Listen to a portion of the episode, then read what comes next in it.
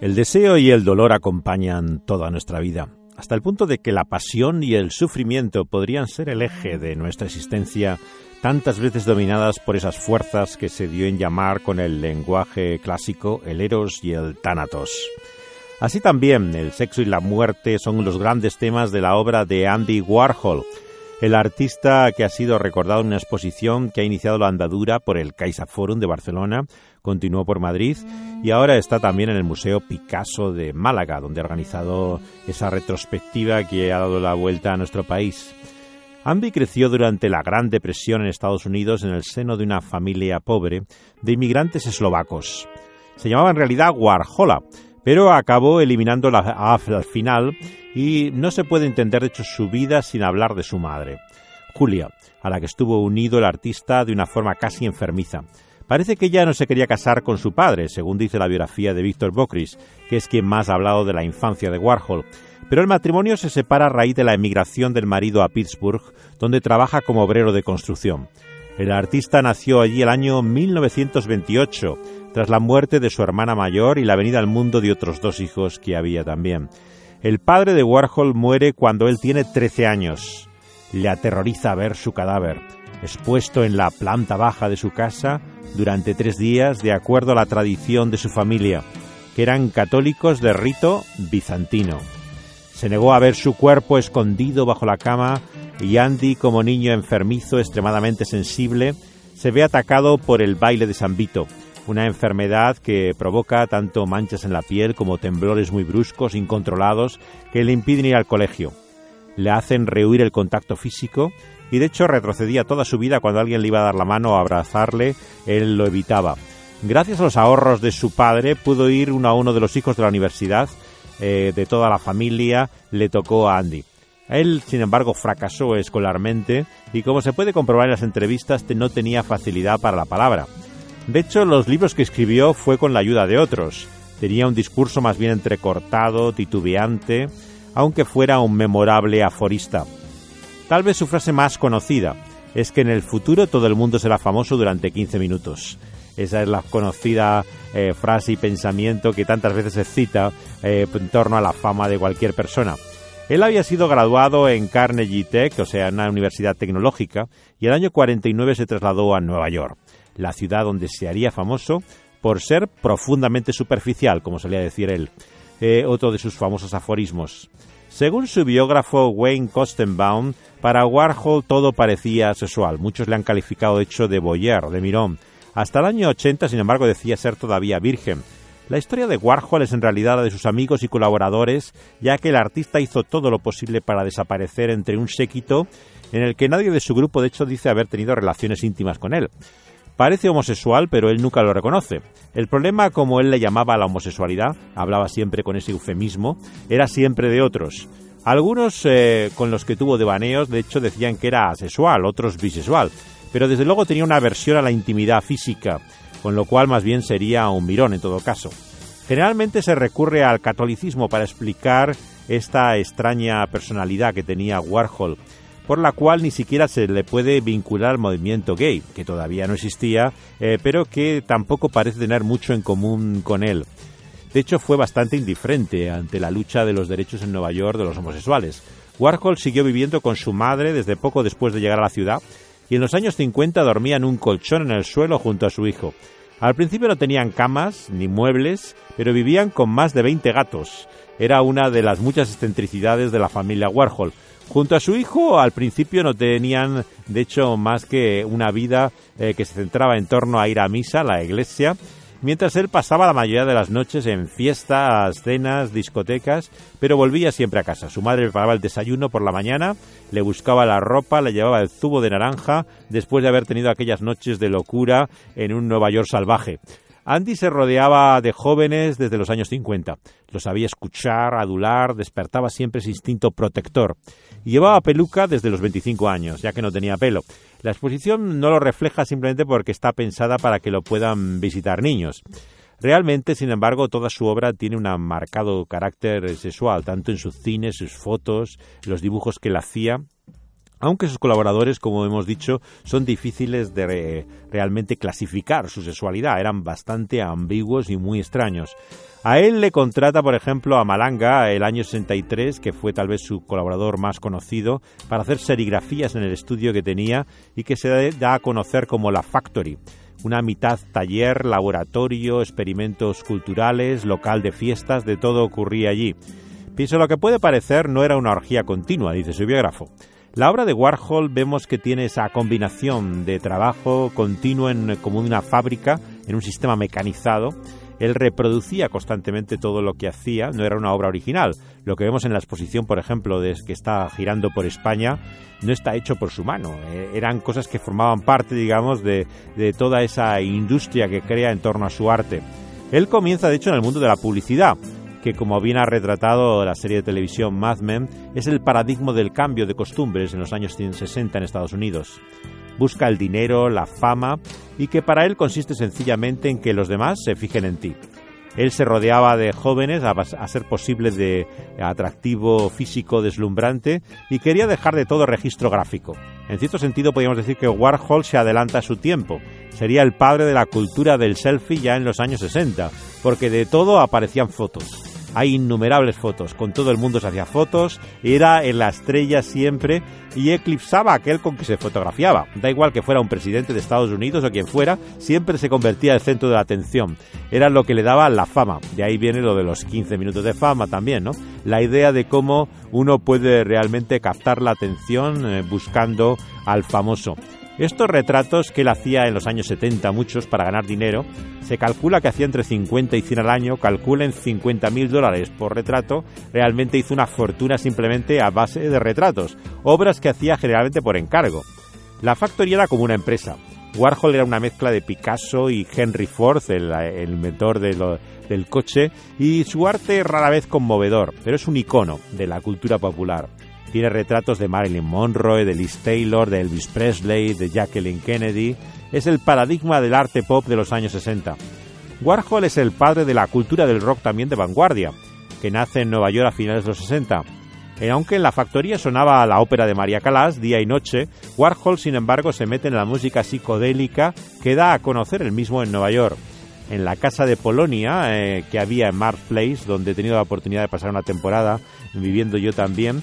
Ahí alquiló un antiguo apartamento y allí también tenía sus fiestas y conciertos. Proyectaba películas, hacía espectáculos luminosos y, formó su propio grupo, la Velvet Underground, con la voz de una modelo alemana llamada Nico y los bailes de su colaborador Malanga, que bailaba con un látigo. Pues imagínense el espectáculo estrafalario. Este es el ambiente que se reconstruye en la sala también que hay al final de la exposición y que fue el lugar donde se da a conocer en la vanguardia de, Nueva York hasta que las Panteras Negras, este grupo que había eh, violento eh, afroamericano, puso una bomba en el local intentando acabar con sus fiestas y se tuvieron que trasladar a un bar eh, también hoy desaparecido, el Mass Kansas City, donde había muchas de las figuras que luego son grandes conocidos del rock. Estaba Deborah Harris de camarera, la cantante de Blondie, y también aparte de la Velvet de, que se formaba mm, con músicos que luego tuvieron carrera en solitario, Lou Reed, John Cale, Nico, y eh, vemos que todos ellos comparten muchas de las rarezas de él. Curiosamente, tanto eh, Nico como él eh, no soportaba que la gente les tocara físicamente. Era gente bastante extraña. A Warhol le interesaban, de hecho, más las estrellas cuando morían que cuando vivían. De hecho, se dedica más a sacar a Marilyn o Liz Taylor o a Jacqueline o incluso a Elvis con una pistola, eh, porque le mostraba ese arte la sombra de la muerte que tanto le perseguía. Una extraña mujer dispara, de hecho, contra un montón de cuadros de Marilyn en lo que es un presagio de lo que va a ser el atentado que sufrió después, ¿no? Él había descubierto a Eddie, que era una modelo de pela corto, plateado, pero que tenía un pasado turbulento de crisis nerviosas, hospitalizaciones, y Andy no se separa de ella durante los años 60. Ella era adicta a las drogas, estaba colocada la mayor parte del tiempo, y murió de sobredosis en el año 71. Y el revolucionario año 68, que ahora recordamos, la Factory se traslada a Union Square. la plaza tan conocida de Nueva York, donde establece el estudio dos pisos por debajo de la central que tenía el Partido Comunista en Estados Unidos, que entonces existía todavía. Malanga se marcha por a Italia a perseguir una modelo y allí se dedica a hacer serigrafías con imágenes del Che, eh, falsificándolas como si fueran de Warhol. Pero lo trágico es que el día 3 de junio eh, recordamos que entró una mujer en la Factory, Valdis Solanas, supuestamente feminista, tenía una sociedad para acabar con los hombres, así le llamaba, pero no tenía más que un miembro, que era ella. Y lo que hizo eh, fue disparar contra Warhol. Dos balas le atraviesan el estómago, el hígado, el páncreas, el esófago, el pulmón izquierdo, el derecho, vamos, que tenía que estar muerto. La película del año 96, Yo disparé a Andy Warhol, cuenta también esta historia eh, eh, de cómo eh, este atentado, que se ve como un accidente desafortunado, ¿no? pero se considera sensacionalistamente como una consecuencia inevitable ¿no? de ese deseo que tenía Warhol siempre de rodearse de chiflados. ¿no? Él lo interpretaba como un castigo divino, curiosamente. Ella fue condenada a tres años a la cárcel, pero la ponen en libertad y le sigue amenazando. Un atentado un día antes del asesinato de Robert Kennedy, que cuando Andy se despierta en el hospital, y ve las noticias del asesinato de JFK en Dallas, eh, eh, creía realmente eh, que había sido la muerte de JFK, pero era Robert Kennedy el que había sido muerto efectivamente el día después de que a él le dispararan pensó que estaba ya con la cabeza tan destornada que creía que estaba en el cielo. Y cuenta que en el hospital preguntaba y tal, como creyéndose que estaba en la eternidad, ¿no? Y su cuerpo se había convertido en todo un lienzo de heridas, de cicatrices, pasa casi dos meses en el hospital. Al regresar a la Factory, Warhol tenía todo un trabajo inacabado. Había hecho una película y en la Factory ya no solamente se dedicaban a las artes plásticas, sino que hacían mucho cine. Andy casi nunca aparecía en las películas, ¿no? Pero casi siempre soy oye la voz dando instrucciones. Son muy experimentales, como la música que estamos escuchando, y en ellas tienen toda una fuerte referencia sexual, ¿no? Las investigaciones del FBI llevan a confiscar las películas, que fueron prohibidas por obscenidad, ¿no? Y no será hasta los años 70, con la época de Nixon, eh, que eh, aparece la pornografía y nuevamente eh, tiene acceso a, los cines. Estamos en una época en Nueva York, tienen que darse cuenta que son los años de la música disco también.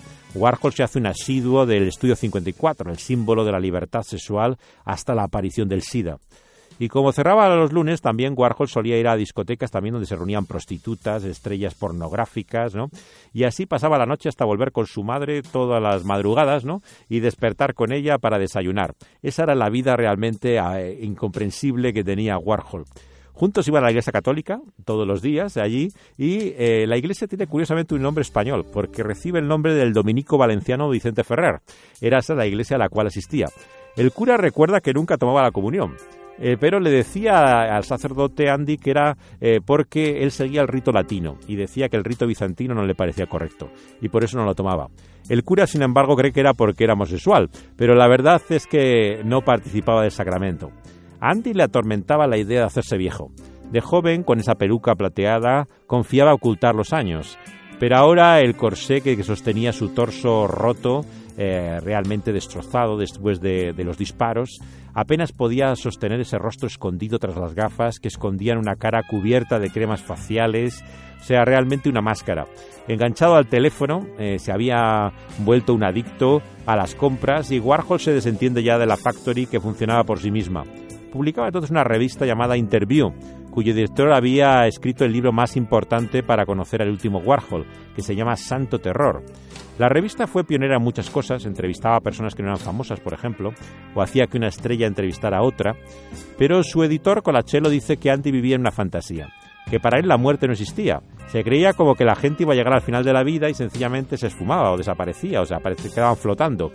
Le avergonzaba muchísimo el tema de la muerte, era incapaz de hablar de ella, y de hecho, cuando Eddie, aquella chica que te tenía como eh, musa y compañera en los 60, muere de sobredosis, no es capaz de decir una palabra.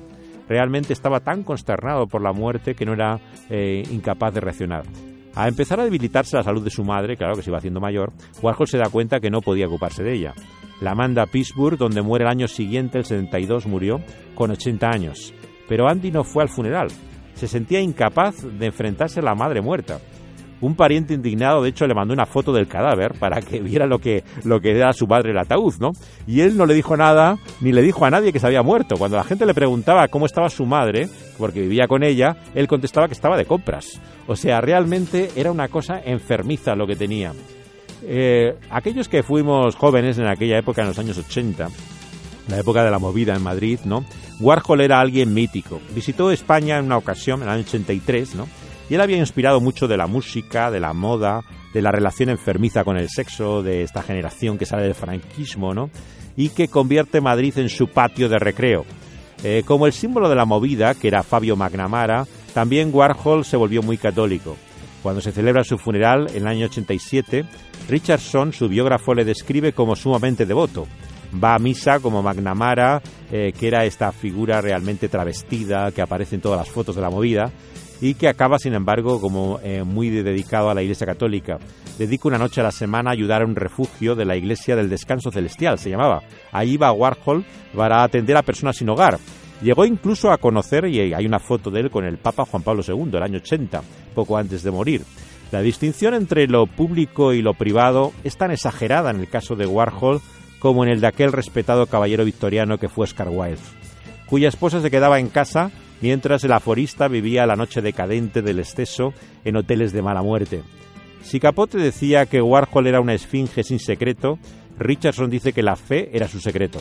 Era el mejor guardado, de hecho, de sus íntimos amigos. La pregunta que nos hacemos aquí es qué produjo esa fe. Realmente fruto ninguno. No vemos realmente señales de su cristianismo en nada. No había ningún cambio de vida. El Evangelio realmente no parece poder de Dios para Warhol. Porque si tu fe está al margen de la vida, realmente no es la fe que conocemos en la Biblia, no es la fe auténtica, no es la obra del Espíritu.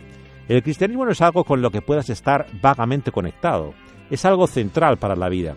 Somos poseídos por ese mensaje, sentimos que debemos contarlo a todos.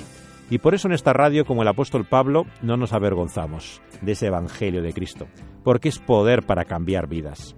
Y esa es la buena noticia que tiene la gracia de Dios en Cristo Jesús podemos realmente sentir compasión por alguien como Warhol. Estamos lejos de juzgarle, nosotros sufrimos también los mismos males, pero tenemos el médico divino y queremos compartir con ustedes, queridos oyentes, el remedio a esa terrible condición. Todos tenemos que morir, es cierto, y presentarnos ante ese juicio divino. No hay justo ni aun uno. Sufrimos la misma enfermedad, pero solamente hay una esperanza posible. Por gracia somos salvos por medio de la fe, y esto no es de nosotros. Y esa fe es la que produce el santo temor del que habla la Biblia. No el que dice el biógrafo de Warhol eh, que él parecía eh, mostrar, sino el que realmente cambia vidas. Cuando conocemos el temor del Señor, realmente nuestra vida es transformada. De tal forma que cómo podemos estar callados. No podemos guardar como Warhol como un secreto la fe, sino que buscamos persuadir a los hombres, porque todos compareceremos ante el tribunal de Cristo, y el amor de Cristo nos constriñe tenemos la esperanza de una vida que hay más allá de la muerte, de una fe que nos da seguridad.